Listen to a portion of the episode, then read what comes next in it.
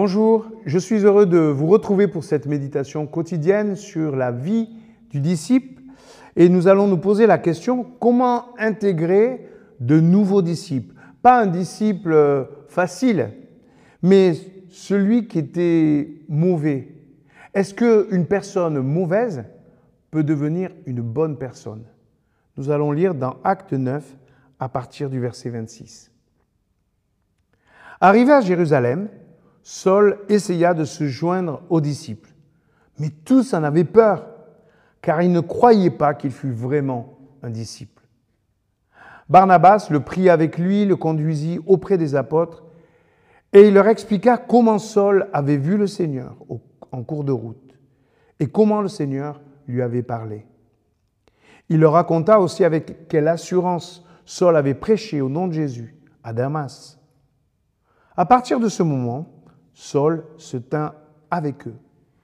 Il allait et venait dans Jérusalem et prêchait avec assurance au nom du Seigneur.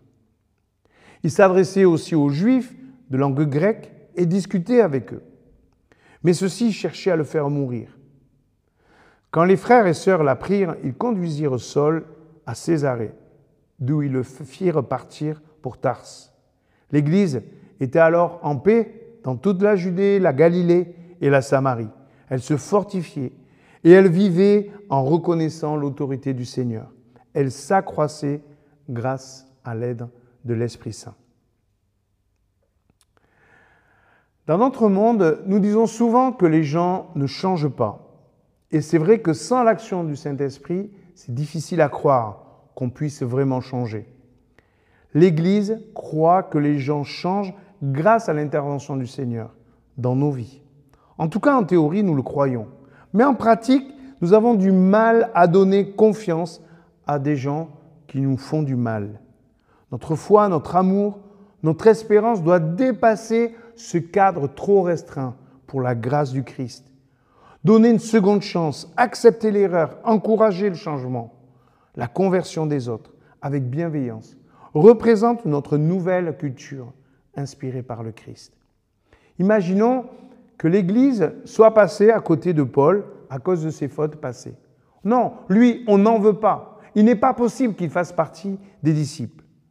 C'est inimaginable. Et pourtant, l'Église, parfois, passe à côté de gens que Dieu lui envoie.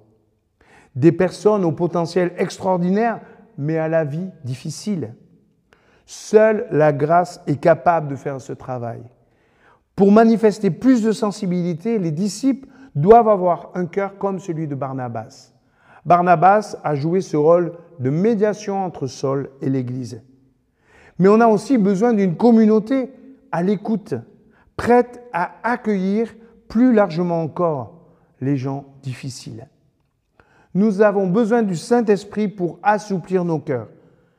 Quelle est notre disposition à devenir plus sensibles aux autres? Cette sensibilité de l'esprit est tout autant impressionnante que sa propre puissance. Nous voulons laisser sa place à la puissance du Saint-Esprit, mais aussi à sa douceur. Pour cela, nous allons lui demander de changer nos cœurs, les rendre plus doux. Seigneur, apprends-moi la douceur.